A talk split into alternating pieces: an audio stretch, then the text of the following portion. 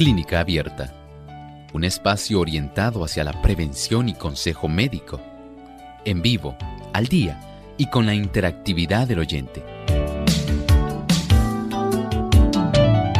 Clínica Abierta, poniendo al doctor a su alcance para un diálogo claro y honesto, porque nos importa su bienestar y salud.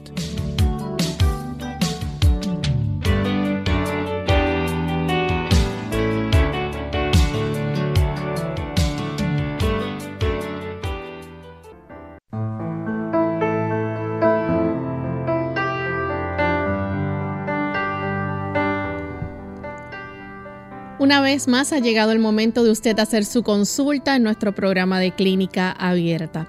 Les invitamos a participar llamando a nuestro cuadro telefónico. Ya ustedes conocen las líneas, pero las repetimos nuevamente para aquellos que se quieran comunicar por primera vez. Localmente en Puerto Rico, el 787-303-0101. Para los Estados Unidos, el 1866 920-9765. Para llamadas internacionales libre de cargos, el 1787-282-5990 y el 1787-763-7100. Pueden también escribirnos su consulta a través de nuestra página web en el chat participando durante la hora en vivo de nuestro programa entran a www.radiosol.org. Ahí a través del chat nos pueden escribir la consulta. De igual forma, aquellos que nos siguen por las redes sociales pueden buscarnos en Facebook Live a través de Radio Sol 98.3 FM y ahí también pueden escribir su pregunta.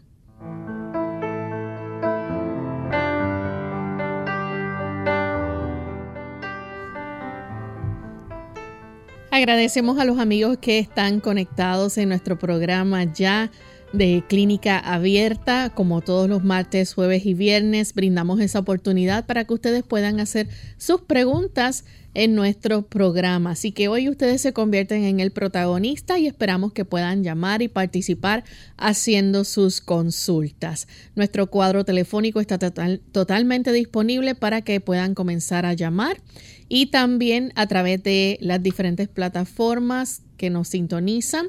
Les recordamos que a través del chat de nuestra página y el Facebook Live de Radio Sol pueden también escribirnos la consulta. Pero aprovechamos y saludamos a todos aquellos que nos ven a través del canal de Salvación TV, canal local 8.3, a los amigos que nos ven a través de Lumbrera TV también, a través del Facebook, los que también nos ven por Radio Sol 98.3 FM y a todos aquellos que nos siguen a través de las emisoras que retransmiten Clínica Abierta. Hoy saludamos especialmente a nuestra radioaudiencia del país de Nicaragua. Allá nos escuchan a través del sistema de radio TV, Radio Adventista en Somoto 105.7 FM, Radio Adventista en Estelí, Centinela 97.7 FM, Radio Adventista en La Trinidad, la Verdad Presente 101.5 FM, Radio Adventista en Matagalpa, Stereo Redención 98.5 FM, Radio Adventista en Huaslala 98.5 FM, Radio Adventista en Río Blanco 101.7 FM, Radio Adventista en Minas Rosita 91.7 FM, Radio Adventista en Puerto Cabezas 94.1 FM, Radio Adventista en León, Ministerio Radial El Centinela 100.5 FM, Radio Adventista Amanecer 93.1 FM en Dinamba Carazo. Eh, también saludamos a los amigos que nos escuchan a través de Radio Estéreo Adventista 106.9 FM. Así que para cada uno de ustedes Esperamos que puedan disfrutar de nuestro programa en el día de hoy. Enviamos cariñosos saludos. Como todos los días, nos acompaña el doctor Elmo Rodríguez, quien les orienta y contesta cada una de sus preguntas. ¿Cómo se siente hoy, doctor? Muy bien. ¿Y Lorraine, cómo se encuentra? Muy bien también. bueno, con mucha alegría. Nos complace tenerles a ustedes en este espacio de tiempo y esperamos que durante el transcurso de estos 60 de salud ustedes sientan alegría también en poder compartir con nosotros sus inquietudes. Y estamos listos ya para comenzar a escuchar el pensamiento. Vamos a prestar mucha atención. Además de cuidar tu salud física, cuidamos tu salud mental. Este es el pensamiento saludable en clínica abierta.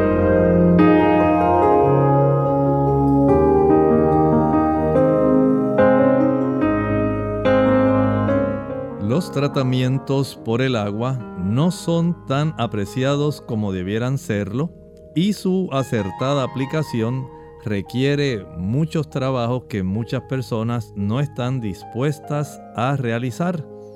En realidad, nadie debería disculpar su ignorancia o su indiferencia en este asunto.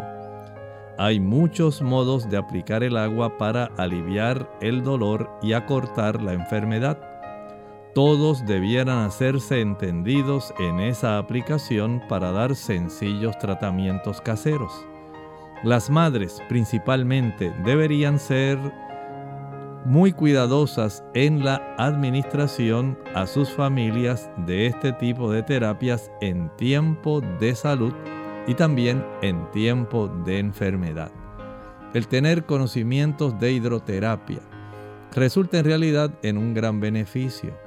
El hecho de que usted sepa cómo aliviar el dolor, cómo usted puede beneficiarse, facilitando una reducción de una inflamación, de alguna molestia, un esguince, una torcedura, una contractura. Son situaciones que ocurren con frecuencia en el hogar, en lugares como la oficina, donde usted trabaja. Y si usted sabe cómo utilizar con sabiduría los tratamientos de agua, esto sería un gran remedio y no habría tanta necesidad de utilizar algunos de estos productos que son medicamentosos que tienen efectos adversos. No es que esos productos no tengan su lugar, sí, son importantes, pero usted está consciente también que muchos de ellos tienen un sinfín de efectos adversos que muchas personas desean evitar. Y esto le hace a usted entonces básicamente el merecedor de poder tener la información correcta para poder aplicarla correctamente. En ese sentido, el tener conocimiento de la hidroterapia, cómo utilizar algunos tratamientos que utilizan el agua, ayudará para que haya una mejor oportunidad en el hecho de que usted pueda reducir molestias, dolores, enfermedades, acortar una serie de situaciones difíciles si tan solo usted supiera cómo administrar adecuadamente el agua, ya sea en su forma líquida, con diferentes temperaturas, en su forma sólida, utilizando el hielo, o el vapor de agua. Todos ellos tienen su lugar. ¿Conocía usted de la hidroterapia? Bueno, es parte indispensable del conocimiento que usted y yo debemos tener para tratar condiciones que en muchos casos no ameritan medicamentos. Gracias al doctor por compartir con nosotros el pensamiento saludable y estamos entonces listos para comenzar a recibir sus consultas. Tenemos a Daniel que nos llama desde Mayagüez, Puerto Rico. Adelante, Daniel. Sí, buenos días. Mire, es que yo quiero hacer una consulta al doctor. Eh, eh, es que últimamente tengo mucho dolor de garganta, estoy tomando antibióticos, pero no, llevo varios días tomando antibióticos recetados por el médico, pero no se me, no se me ha ido el dolor de garganta. Sería útil verificar eh, regresando al médico para saber qué pudiera estar ocurriendo. En algunas personas, recuerden que hay situaciones donde se puede desarrollar por ejemplo, es dentro del cuadro del COVID, la molestia en la garganta constituye la más frecuente. Casi un 68% de las personas que desarrollan esta condición Que dicho sea de paso, Lorraine, hay una cepa nueva que es la que más está afligiendo, la BA.86, B2.86. Y aunque muchas personas no le están prestando mucha atención, en realidad esta es la cepa que en este momento, la B2.86, está, predominando, sí. Y a veces las personas no sospechan que pudiera ser este tipo de situación. Y dentro del cuadro clínico está la molestia en la garganta. Como dije, casi el 68% de las personas que la sufren inicia el cuadro con esto, con dolores de cabeza y con secreción nasal. Pareciera como si fuera una influenza común y en realidad es parte de ese cuadro. Así que verifique porque en los casos donde son infecciones por virus, los antibióticos prácticamente no van a ejercer ningún efecto.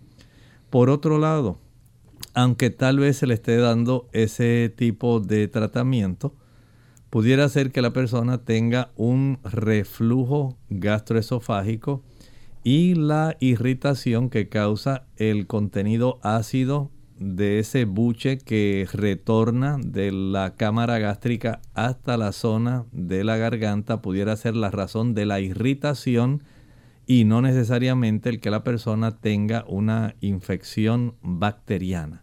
Por lo tanto, regrese al médico, permita que él le revise nuevamente y pueda hacer un ajuste respecto a su tratamiento.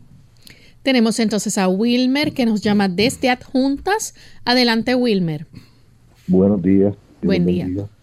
Este, es que eh, yo salí con una bacteria llamada Klebsiella y dice con ESBL y prostatitis. Entonces, este, me han dado ya unos cuantos antibióticos y tratamientos que me han dado. Ahora mismo estoy cogiendo, escogí, terminé un tratamiento por siete días de IVENS y no me ha hecho nada y sigo con, eso es un dolor fuerte, una quemazón este, ahí este, en toda la área eh, y cuando voy a evacuar también, cuando voy a y estoy bien desesperado y ya no encuentro más que hacer. Muchas gracias. el urólogo, entonces el urólogo me dio estos, estos, estos antibióticos, pero no me han funcionado. Gracias. Bueno, vamos a ayudarlo. Esta situación de la prostatitis por eh, microorganismos, bacterias, generalmente, no son fáciles de tratar. El seleccionar el antibiótico adecuado de acuerdo a la sensibilidad que se haya podido establecer cuando se ordena un cultivo de secreción, en este caso de semen. Pudiera ser eh, algo mucho más específico para poder ayudarle en su situación. Pero además de eso, la ubicación de la próstata está tan bien resguardada que en esa área a veces la difusión en cuanto a la concentración del antibiótico pudiera resultar más difícil de alcanzar una concentración adecuada que sea efectiva para aniquilar esa clepsiela. Y en, esa, en ese tipo de situación, el practicar un baño de asiento caliente puede ser de ayuda porque mejora el hecho de que la circulación en esa área pueda mejorar sustancialmente. Conseguir un balde bastante ancho donde usted pueda caber sentado y que quede inmersa la región del abdomen bajo, eh, bajo agua, en realidad en una temperatura que sea caliente o tibio caliente, con cuidado de que aun cuando el agua esté caliente usted no se vaya a quemar. Y hacer un baño de inmersión de esa región pélvica o abdominal baja pudiera ser de mucha ayuda para el tratamiento de su condición al completar el tratamiento de antibiótico que el urólogo le haya provisto.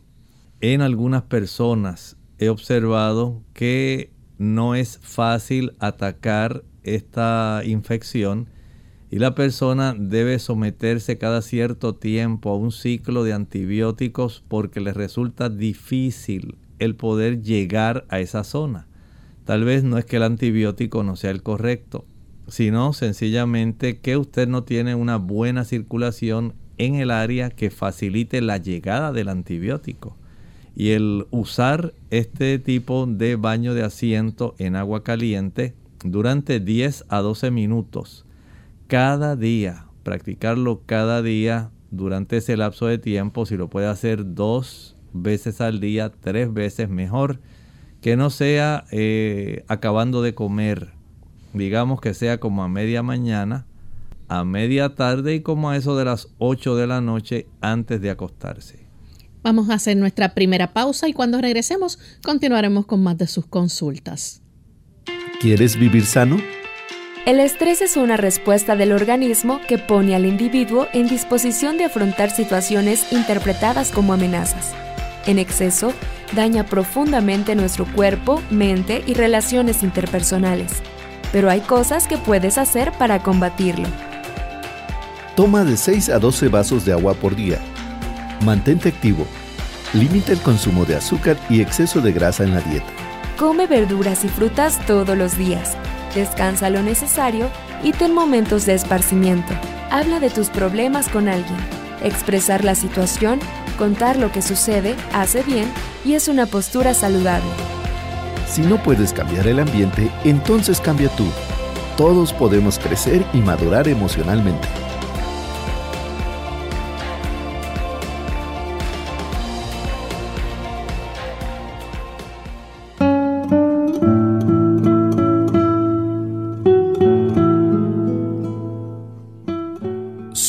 Los verdaderos amigos nos dicen que tenemos la cara sucia.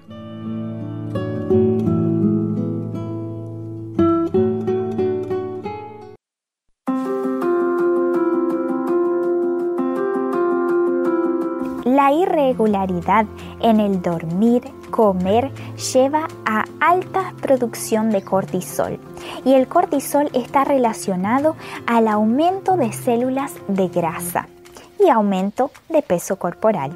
El cortisol también está relacionado al estrés, la ansiedad, lo cual lleva a la compulsión alimenticia y el aumento de consumo de alimentos hipercalóricos, altamente palatables. Esto también contribuye al aumento de peso. Recuerde, regularidad en las horas de descanso, de alimentación, van a ayudar al cuerpo a producir menos tasas de cortisol, lo cual es fundamental para mantener el equilibrio del peso corporal. En Clínica Abierta te queremos saludable, por eso deseamos que practiques los ocho remedios naturales.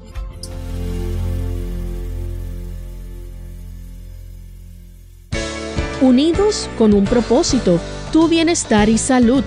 Es el momento de hacer tu pregunta llamando al 787-303-0101 para Puerto Rico, Estados Unidos 1866-920-9765 y llamadas internacionales al 787-763-7100 o al 787-282-5990. Clínica Abierta, trabajando para ti.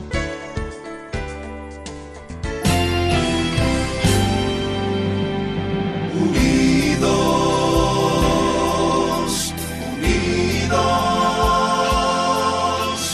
unidos hacia el cielo, siempre unidos.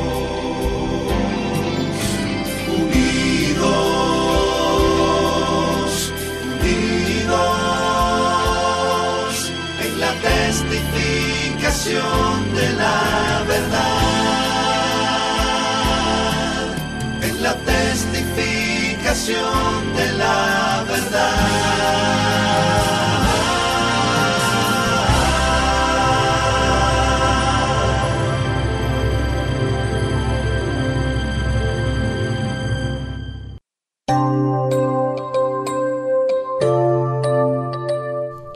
Ya estamos de vuelta en Clínica Abierta, amigos, y continuamos contestando sus consultas.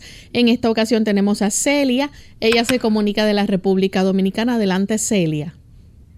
Sí, buenas, eh, doctor, buen día. Em, mi madre es vegetariana hace más de 40 años, es adventista, pero ahora está presentando problemas en la rodilla, tiene una artrosis en la rodilla. Entonces fue al médico y el médico le recetó condroitina con glucosamina, pero yo le dije a ella que eso es derivado de mariscos.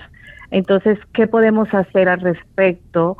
Porque ella tiene mucho dolor, tiene la rodilla inflamada y no puede caminar bien. Muchas gracias. Mire, hay la bendición de que viene glucosamina vegetariana. No hay condroitina vegetariana, pero sí hay glucosamina vegetariana que puede ayudarle, eh, le puede beneficiar si ella no es diabética. Así que puede tener ese beneficio. Eh, hay que reconocer también que los procesos inflamatorios primero debe asegurarse bajo las artrosis. Pudiera conceptuarse, por ejemplo, la artritis reumatoidea, que es más probable que sea lo que ya está enfrentando en este momento, y la osteoartritis. Pero de acuerdo a lo que usted describe, entiendo que es más probable que sea la artritis reumatoidea. Y en ese sentido, el que ella pueda evitar facilitar el desarrollo de la inflamación y del dolor es clave. Y tal vez ahora usted me pregunta, ¿y cómo lo puede hacer? Bueno, en primer lugar, aunque sea vegetariana, trate de evitar aquellos productos que son fritos. Los productos fritos saturan de hidrógeno los enlaces de doble carbono y esto convierte las grasas en un tipo de grasa donde se facilita el desarrollo de prostaglandinas inflamatorias.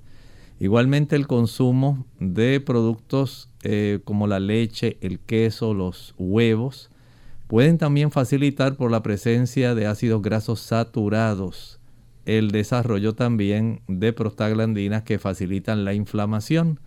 Y según se desarrolla la inflamación y se estimula en esa zona la llegada de células blancas que atacan la superficie del cartílago y atacan la cápsula articular, se va a desarrollar el dolor, la rigidez, el calor en esa zona, la molestia y el evitar la aplicación o el consumo más bien de esos productos que mencioné van a ayudar junto con evitar el consumo de azúcar el que esto permanezca por un tiempo prolongado bastante inflamado.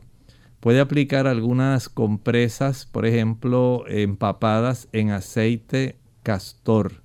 Este aceite castor usted lo puede conseguir en tiendas de productos naturales y aún en la farmacia.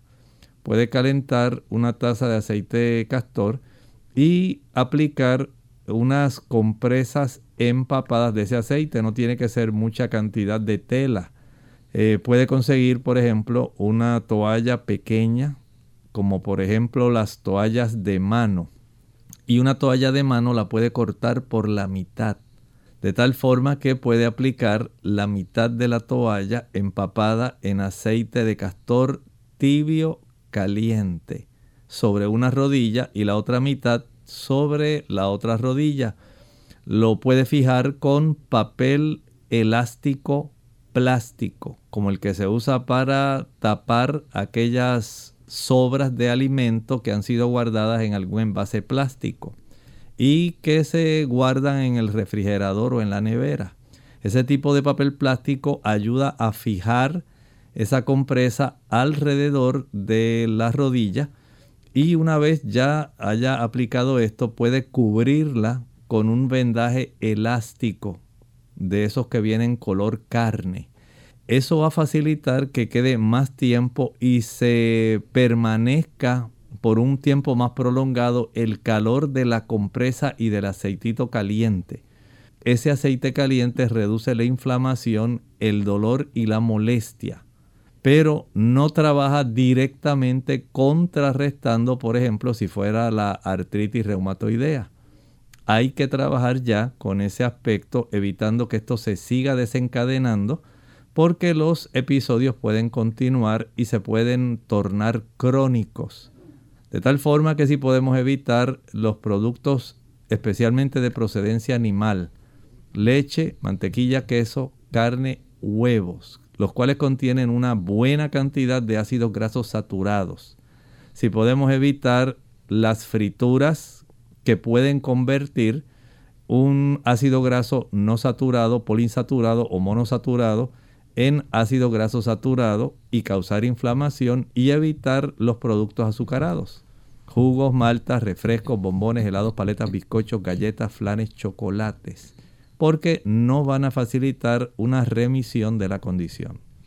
Tenemos entonces a Nelly que nos llama desde Aguadilla. Adelante Nelly con la pregunta. Sí, que les bendiga. Buen día. Doctor, tengo una, una, pues una madre cercana a mí, una, una, una señora que es bien cercana a mí y tiene 42 años. Eh, necesito que me de, que me diga una información porque ella está tomando eh, Celtic Gold, el, la sal Celtic, C-E-L-T-I-C, eh, tomándose media cucharadita de esa sal en la mañana con pues limón y algo, pero está usando la sal. Y se la está tomando ella y se la está dando a, un, a, su hijo de 17 años. Eh, ¿Cómo yo la aconsejo? ¿Usted me puede decir si eso tiene algún beneficio y qué daño puede hacerle a ella y, y al hijo? Porque es una clase de sal. Muchísimas gracias, se lo agradezco. Muchas gracias. Mire, el beneficio de utilizar eh, la sal ocurre más bien cuando usted prepara su alimento. Y en algunas personas sí padecen episodios de hipotensión arterial. Pero el hecho de que usted tenga que tomar sal céltica, en realidad no es necesario. Hay personas que sé que tienen esa costumbre, pero en realidad no es necesario. Debe verificar la cifra de la presión arterial porque el sodio aunque provenga de la sal celta, de la sal del Himalaya, sea blanca, negra, rosita, va a causar el mismo efecto, es cloruro de sodio. Tenga más minerales, tenga más yodo, tiene sodio. Y las personas que tienen eh, esta tendencia a elevar la presión arterial deben ser muy cuidadosos, así que no entiendo que sea necesario el hecho de que una persona diariamente tenga que consumir alguna cantidad de algún tipo de sal, excepto con su alimento. Tenemos entonces en esta ocasión a Marcela, llama de la República Dominicana. Adelante, Marcela. Buenos días. Buen día. Mi pregunta es para un bebé de seis meses que tiene una gripecita muy malita y siempre está tosiendo mucho y a ver si el jarabe de, que el doctor siempre da, a ver si se le puede dar a él y si se le puede dar aceite de coco. Bueno, en realidad no entiendo que sea necesario darle a un niño aceite de coco. Si usted quiere preparar algún jarabe, así que sea expectorante, recuerde que puede mezclar en la licuadora una taza de pulpa de sábila, una taza de jugo de limón puro, Añadir a esto media cebolla morada, un diente de ajo, un rábano, algunas ramitas de berro y en algunos casos, de acuerdo a la edad del niño, pudiera añadirse dos onzas de miel de abejas. Una vez licúe y cuele, vaya a envasar y refrigerar ese jarabe. De ese jarabe, dependiendo la edad del niño, le puede administrar una cucharadita, dos cucharaditas, tres cucharaditas, dependiendo de la intensidad de la tos, de la edad del niño y de y cuánto tiempo hace que tiene la condición. Si esta tos es productiva, si tiene, se acompaña de flema o no, todo eso es importante. Así que vea más bien todo lo que le he dicho y considere lo que entienda es necesario para esa persona o ese bebé. Tenemos entonces a Miriam desde Moca, Puerto Rico. Adelante, Miriam. Ajá, buenos días, Dios le bendiga a todos. Igual. Le habla Miriam. Es que este, yo tengo una tos que a mí no se me quita con nada. Yo he ido al doctor, me han mandado jarabe de cuántas cosas hay y todo, y no se me quita. Y noto que cuando estoy comiendo o, o traigo algo líquido, lo que sea, me ahogo mucho. Y yo quisiera saber qué será bien para eso. ¿Cómo no? Mire, en su situación, Entiendo que lo más correcto sería que usted pudiera ver un otorrino laringólogo. Pudiera usted tener, por un lado, eh, hay personas que tienen trastornos del movimiento del esófago. Eso puede ocurrir. O tal vez lo que tenga sea reflujo gastroesofágico. Y en ocasiones el otorrino al revisar la zona de la garganta, él puede determinar si hay algún tipo de divertículo que se tenga en esa zona, si hay una carencia eh, respecto a la contractura de los músculos de la zona del tercio superior del esófago, que es un músculo voluntario. El tercio superior, los dos tercios inferiores, más bien están compuestos de músculo liso involuntario. Y ya el asunto es diferente. El tener reflujo gastroesofágico la irritación y la esofagitis que se desarrolla por la irritación continua. Puede afectar el esófago, causar molestias en el esófago y puede llegar ese reflujo hasta la zona de la orofaringe y causar problemas ahí. Y el eh, otorrinolaringólogo ayuda a detectar en la zona de la orofaringe este problema. A la misma vez que puede evaluar el tamaño de su glándula tiroides, por si hubiera algún agrandamiento de la misma que esté comprimiendo hacia la región posterior donde está el esófago. Tenemos la zona de la laringe y la tráquea más hacia enfrente que el esófago que queda detrás de esas estructuras él podría hacer esta evaluación y rápidamente decirle si la razón de esa tos que no se le quita por más jarabes que a usted le dan es sencillamente por irritación, por algún tipo de inflamación y ahí de una vez se puede registrar y verificar su problema. Bien, vamos entonces en esta hora a nuestra segunda pausa y al regreso continuaremos con más consultas.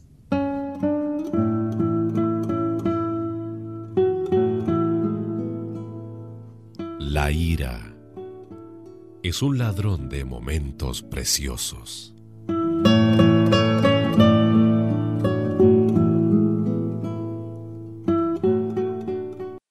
¿Cómo no dejarse vencer por el estrés?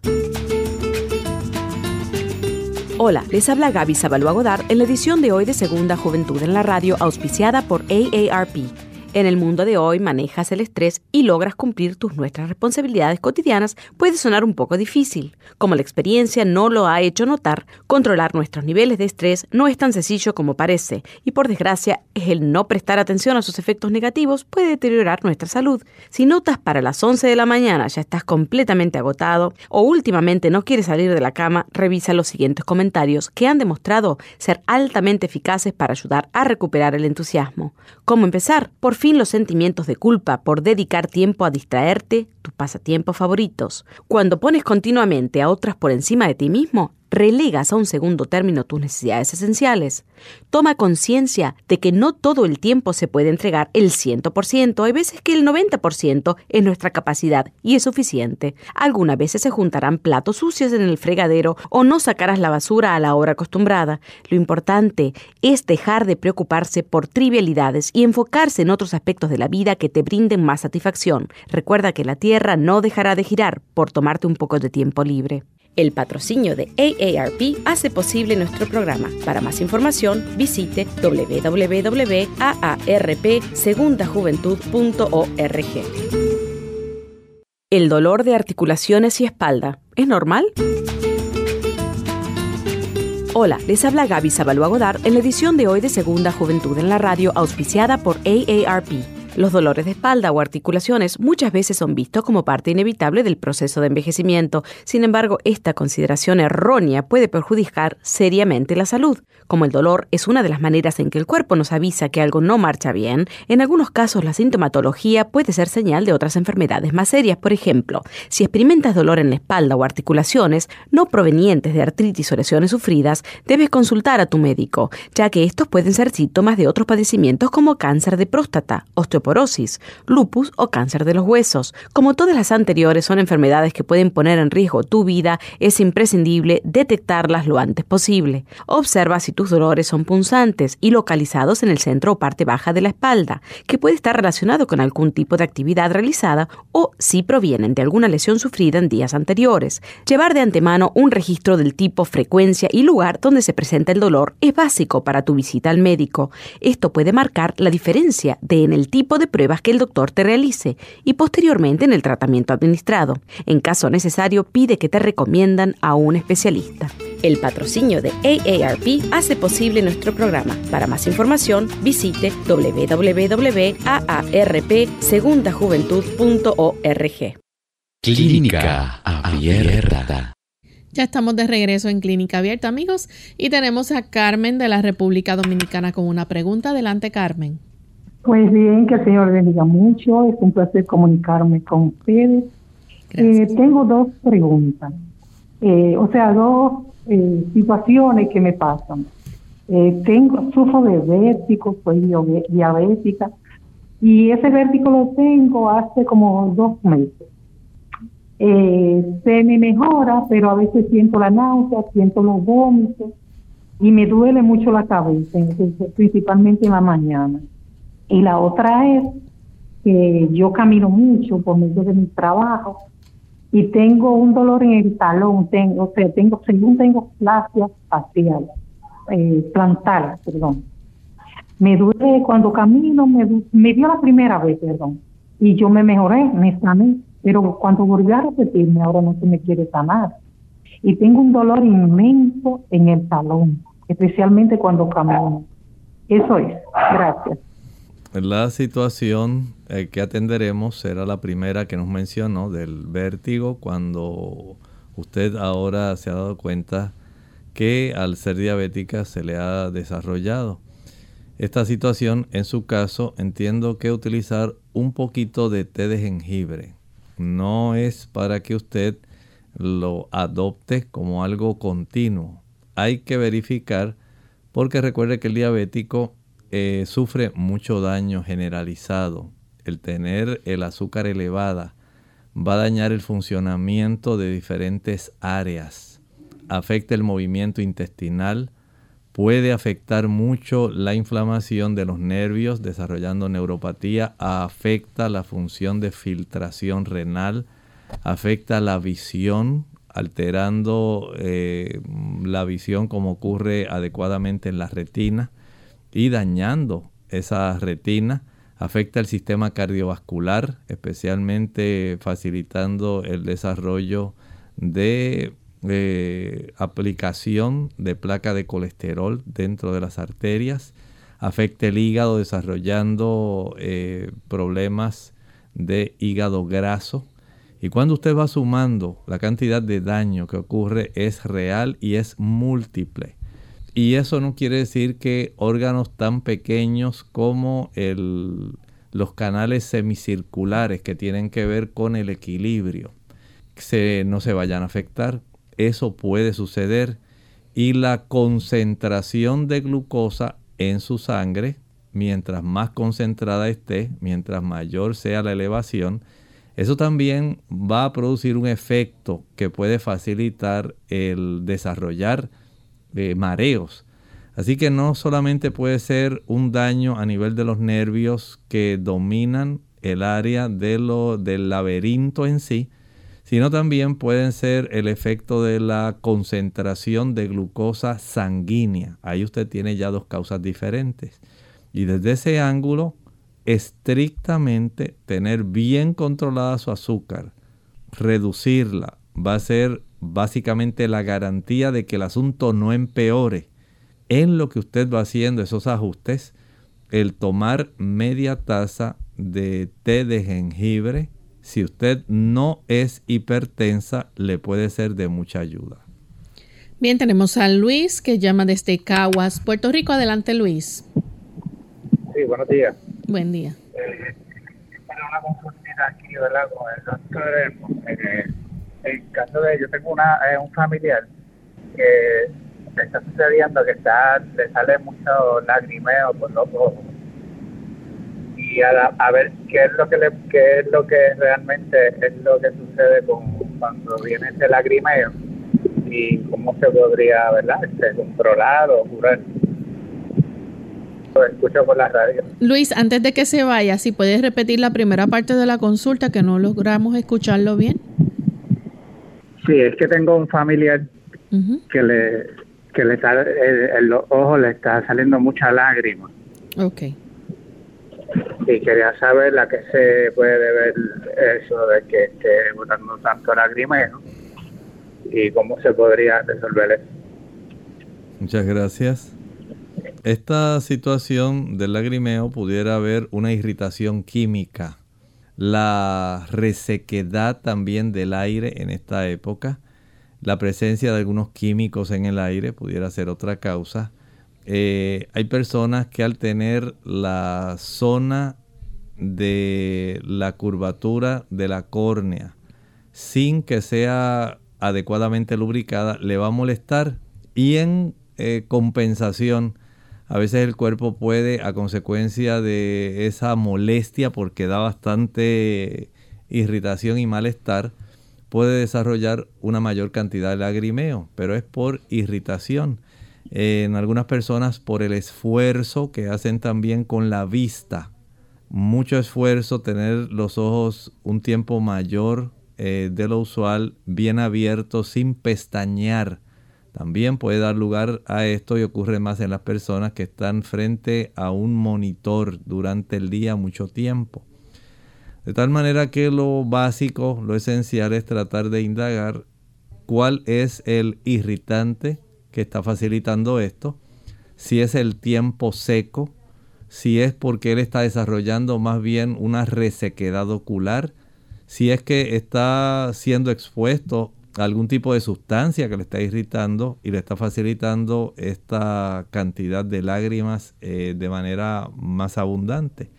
De esta forma, mm, por ejemplo, si es por irritación, pudiera ayudarse preparando el té de llantén, lantén, plántago mayor. Este tipo de producto, eh, una vez usted lo prepare, digamos, si consigue la hoja fresca, dos hojas de llantén para una taza de agua, se deja enfriar y una vez se enfríe se cuela. De, esa, de ese té de llantén se pueden administrar una o dos gotas en cada ojo es muy refrescante y apropiado, pero no sabemos cuál es la razón por la cual tiene irritación. Así que tener el beneficio de indagar primero cuál es la razón de la irritación pudiera ser de mucha ayuda. Bien, tenemos entonces otras consultas a través del chat. Ana de la República Dominicana dice que es más beneficioso para el uso o para la salud eh, el bicarbonato de sodio o el cloruro de sodio pregunta las diferencias? Bueno, es una buena pregunta, pero no sé para qué ella lo quiere utilizar, porque la pregunta dice qué es mejor para la salud, el bicarbonato o el cloruro de sodio. En realidad no sé cuál sería la razón de usarla. No utilice los productos solamente porque alguien se lo aconsejó, porque otro lo usó y me resultó bueno, porque usted lo vio por internet. Cada uno de ellos tiene su utilidad tanto interna como externamente. La sal se puede friccionar sobre la piel, facilita procesos exfoliativos y estimuladores. Tomada internamente pudiera ayudar a las personas que tienen problemas de hipotensión. El bicarbonato pudiera ayudar a algunas personas en algunos casos de trastornos digestivos.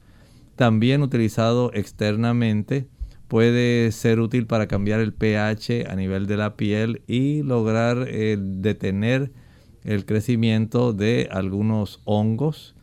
Pudiera ser útil también eh, para ayudar en diversas condiciones disuelto en agua. Pero en realidad pues no sabemos qué es lo que usted tiene, eh, pero no es obligatorio que usted tenga que adoptar esto como parte de un procedimiento o un ritual diariamente. Tenemos entonces otra consulta, la hace Diana. Pregunta qué es bueno para la rinitis. Me da alergia, el polvo, los olores fuertes y el frío. Me da muy fuerte. ¿Qué podré hacer para mejorar? Las personas que padecen rinitis, si ya usted ha identificado aquellas razones que la desencadenan, entonces ahora usted lo que va a hacer es proceder a fortalecer su mucosa nasal. ¿Cómo la fortalece? Evitando, número uno, todos los productos que sean azucarados. Comiendo productos azucarados no se fortalece la condición de la reacción alérgica nasal. Mientras menos productos usted consuma ricos en azúcares, hay mejoría. Eh, el hecho también de que usted pueda aumentar el consumo de cebolla ayuda mucho a contrarrestar el desarrollo de esta reacción alérgica. La cebolla contiene quercetina, un flavonoide que ayuda a contrarrestar esa hipersensibilidad que se desarrolla en la mucosa nasal. El ejercitarse cada día al sol. Esto va a facilitar que la mucosa nasal se fortalezca, adquiera una mayor capacidad para poder enfrentar las situaciones donde esta mucosa reacciona de una forma demasiado violenta porque tiene una mayor cantidad de histamina. Ahí entonces tenemos esta oportunidad de beneficiarla, comer una mayor cantidad de carotenoides, que son precursores de la vitamina A, en las espinacas, mangos, pimientos, las acelgas, el consumir calabaza, zanahorias, fortalece la mucosa nasal.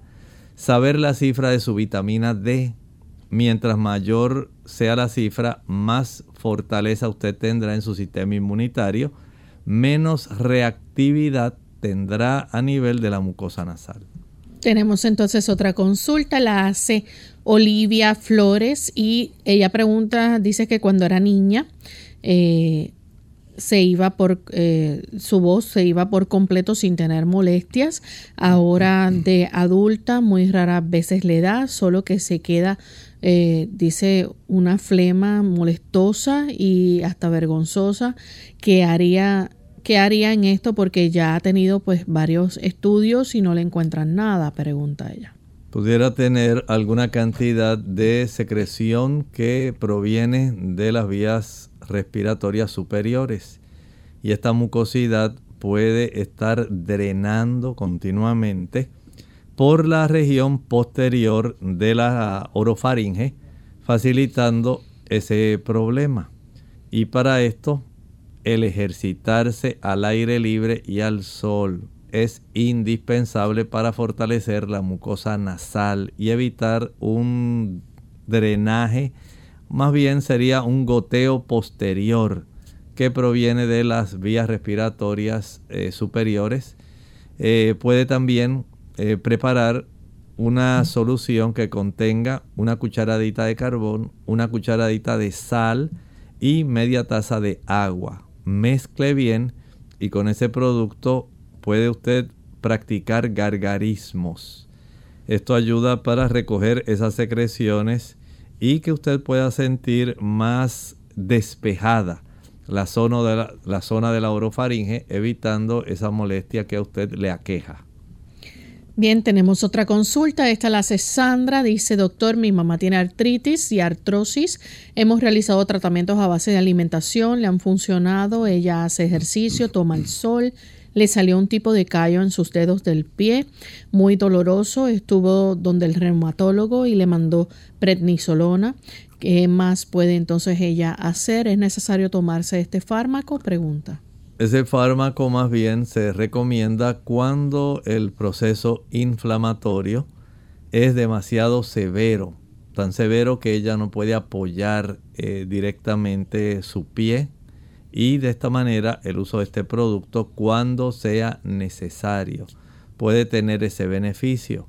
La clave pudiera estar entonces en evitar el uso del azúcar y de practicar un baño alterno de pies en agua caliente 30 segundos y fría en unos 5 o 10 segundos.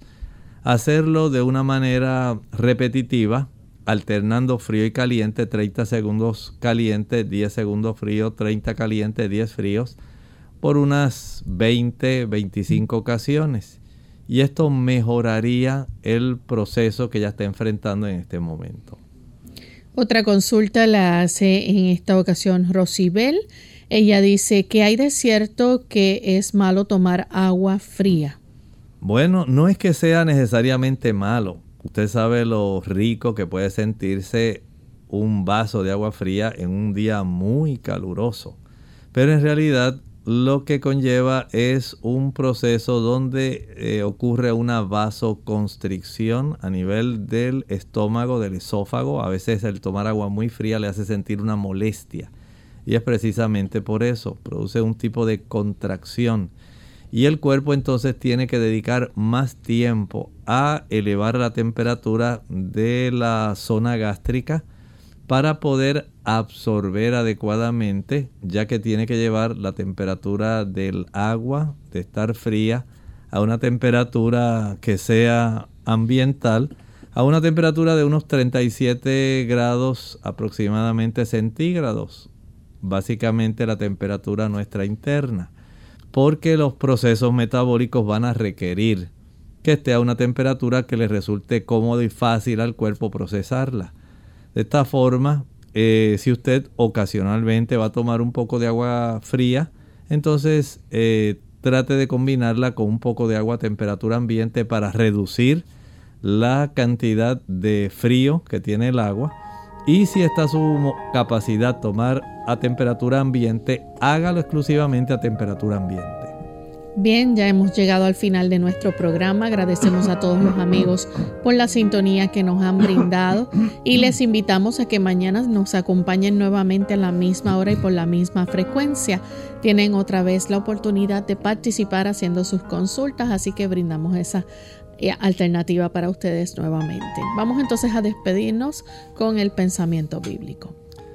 En el libro de Apocalipsis capítulo 17, el versículo 15 nos dice allí, me dijo también, las aguas que has visto donde la ramera se sienta son pueblos, muchedumbres, naciones y lenguas.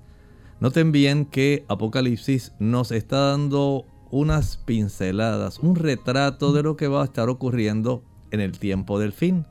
Recuerde que el Apocalipsis no es para que usted se llene de terror, de temor y piense que se va a volver loco porque nadie entiende, no es cierto la misma introducción del libro Apocalipsis nos dice que es la revelación de Jesucristo para las cosas que están por suceder.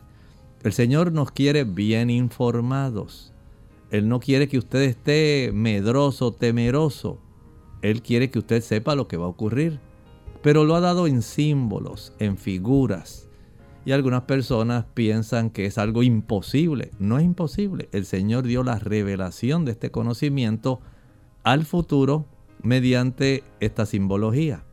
Nos dice aquí y nos aclara que esa bestia sobre la cual se sienta la mujer de Apocalipsis 17 son naciones, hay conglomerados, hay política envuelta. Usted sabe que cada país tiene una política diferente.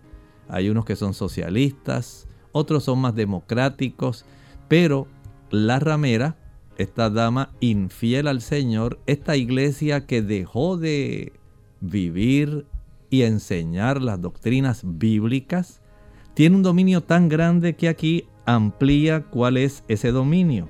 Dice aquí, son pueblos, muchedumbres, naciones y lenguas. No hay país que se vaya a escapar a la influencia de esta alianza político-religiosa compulsoria para la adoración equivocada en el tiempo del fin. Bien, ya hemos llegado al final de esta edición. Agradecemos a todos por la sintonía y mañana estaremos de vuelta con ustedes. Se despiden con mucho cariño. El doctor Elmo Rodríguez Sosa y Lorraine Vázquez. Hasta la próxima.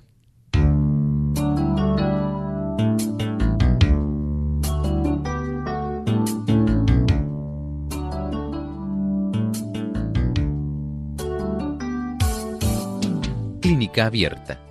No es nuestra intención sustituir el diagnóstico médico. Antes de poner en práctica cualquier consejo brindado en este programa, usted debe consultar con su médico. Hasta la próxima.